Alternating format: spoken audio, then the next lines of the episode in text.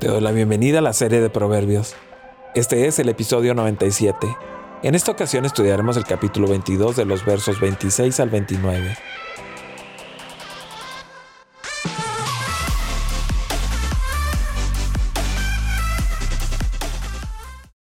No te comprometas por otros ni salgas fiador de deudas ajenas, porque si no tienes con qué pagar, te quitarán hasta la cama en la que duermes. No cambies de lugar los linderos antiguos que establecieron tus antepasados. ¿Has visto a alguien diligente en su trabajo? Se codeará con reyes y nunca será un donadie. Las tres enseñanzas financieras. Los versos 26 y 27 hablan en contra de la fianza. Se presenta a un hombre sin poder económico, quien hace un compromiso como fiador y puede esperar la pérdida de todo hasta la misma cama quedándose así sin lugar para ser consolado. Una respuesta al grito del pobre. Nuestro mundo egoísta se caracteriza por el triste lamento de la explotación y marginación del necesitado. Hoy más que nunca el grito del pobre resuena en toda conciencia cristiana. La pregunta es, ¿cómo responder al clamor del marginado? Hay que identificarse con los pobres, en su dolor, en su situación social, en su derecho. Hay que buscar una justicia social, en los derechos humanos, en la justicia gubernamental. Hay que ofrecer una salvación integral, espiritual, socioeconómica, política. Como se menciona en otros proverbios, es peligroso asumir la responsabilidad de las deudas de otras personas. Debe evitarse la deuda personal. Bajo las leyes y costumbres con respecto a la falta de pago de las deudas en el mundo de la Biblia, la propiedad podía ser fácilmente incautada e incluso las personas se convirtieron en siervos forzados para el pago de las deudas. No asumas las deudas de otras personas.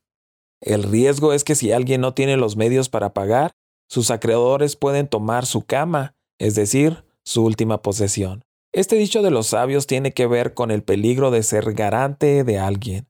Cuando habla de aquellos que se comprometen, Está usando una expresión que literalmente significa estrechar las manos, en señal de haber llegado a un acuerdo.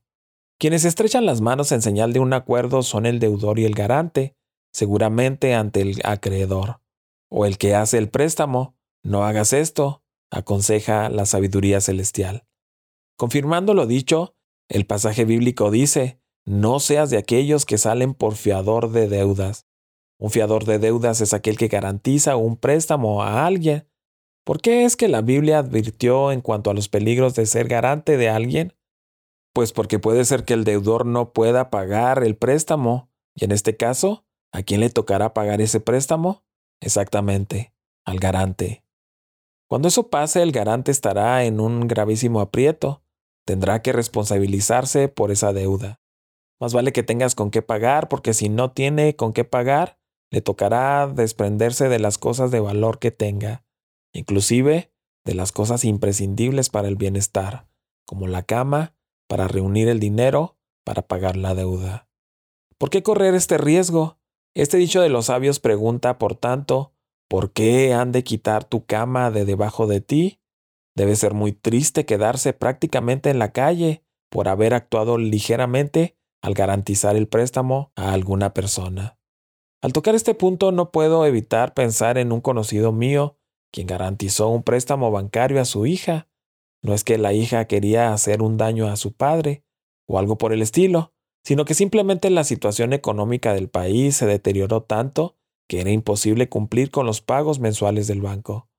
Cuando cesaron los pagos, el banco no hizo el reclamo al deudor, sino al garante, es decir, al padre. Lamentablemente lo único de valor que tenía el padre era su casa. El banco, por lo tanto, embargó la casa, y de esta manera esta persona perdió el único bien que tenía. Por algo ha de ser que la Biblia advierte en contra de ser garante de alguien. El verso 28 repite el concepto del lindero. Normalmente, el lindero consiste en unas piedras que marcan los límites de un terreno. Se prohíbe desde la antigüedad el cambio de los linderos. Tal hecho podría empobrecer una familia y era en un sentido legal un robo.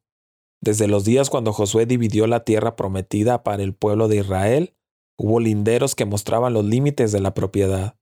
Fue un gran crimen y escándalo eliminar estos linderos. Los límites de las tierras privadas se marcaron mediante pilares de piedra o montones de piedras erigidas entre la propiedad para señalar la propiedad legal. No aproveches el arar o dividir un campo contiguo al de tu prójimo, para poner las piedras divisoras más lejos de su campo, para que puedas ampliar el tuyo. No tomes lo que no es tuyo en ningún caso. Deja que todas las divisiones antiguas y los usos relacionados con ellos se consideren sagrados. Los límites eran sagrados porque Dios poseía la tierra y la había dado a los padres como herencia.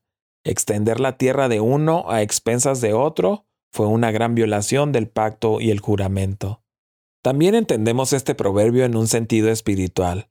Un lindero, una costumbre, una tradición o un valor no se deben eliminar a la ligera, Nunca deberíamos suponer que nuestros padres establecieron tales linderos sin ninguna razón o mala razón. No deberíamos defender la tradición por el bien de la tradición, pero tampoco deberíamos destruir la tradición simplemente por el bien de destruirla. Desafortunadamente el crimen fue fácil de lograr y difícil de probar. Probablemente la piedra límite se movió anualmente solo alrededor de una media pulgada discreta lo que con el tiempo podría sumar una considerable apropiación de tierra. Especialmente en el pasado, aunque también en menor escala, en el presente, se desmarcaba las propiedades de la gente utilizando piedras o estacas o cercas. Cuando los dueños originales morían, las propiedades pasaban al poder de sus herederos. De vez en cuando ocurría que los herederos controlados por su codicia se las ingeniaban para mover las piedras, o las estacas o las cercas, para agrandar sus propiedades a expensas de sus vecinos. Si el vecino no era muy observador, tal vez no se daba cuenta de que su vecino la noche anterior le había arrebatado unos cuantos metros de terreno al mover los linderos. Puede ser que el vecino no se dé cuenta, pero Dios sí se da cuenta. Nada se puede esconder de Dios. Dios condena esta práctica malévola cuando dice, no cambies de lugar los linderos antiguos que establecieron tus antepasados. Pero detrás de esta enseñanza, que es muy obvia, existe otra enseñanza que no es tan obvia. Los linderos antiguos pueden ser también el legado espiritual que recibimos de nuestros antepasados. El dicho de los sabios nos aconseja a no cambiar ese legado espiritual que hemos recibido. En mi caso personal, yo nací en un hogar cristiano. Mis padres conocían ya al Señor cuando yo llegué a este mundo. Desde que tenemos uso de razón, recuerdo que mis padres ponían esos linderos antiguos que formaron mi carácter. A los seis años recibí a Cristo como mi Salvador. La sabiduría divina me aconseja respetar el legado espiritual que recibí de mis padres. Debo mantenerme firme en la fe, debo mantenerme firme en los principios morales en los que fui educado. Debo transmitir esos valores espirituales y morales a mis hijos, para que ellos los entreguen a las generaciones futuras. No traspases los linderos antiguos que pusieron tus padres. Pero además del legado espiritual, los linderos antiguos podrían también entenderse en el sentido de la palabra de Dios, tal cual como aparece en la Biblia.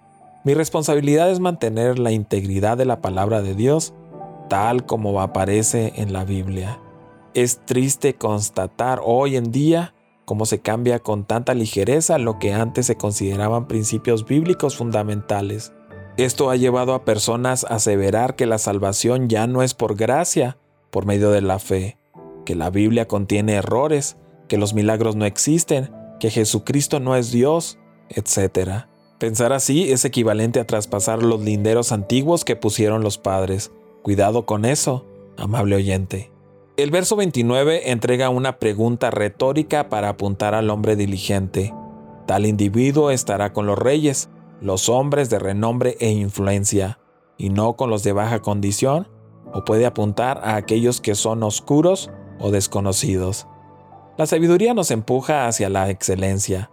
Dios ha dado a cada hombre y mujer un trabajo para hacer, y debe hacer ese trabajo con excelencia como para Dios, y no solo para los hombres. La excelencia del trabajo de un hombre o una mujer puede darles una gran reputación en el mundo. Más importante aún, les da pie frente al Rey de Reyes, quien promete recompensar a aquel que trabaja diligentemente con él.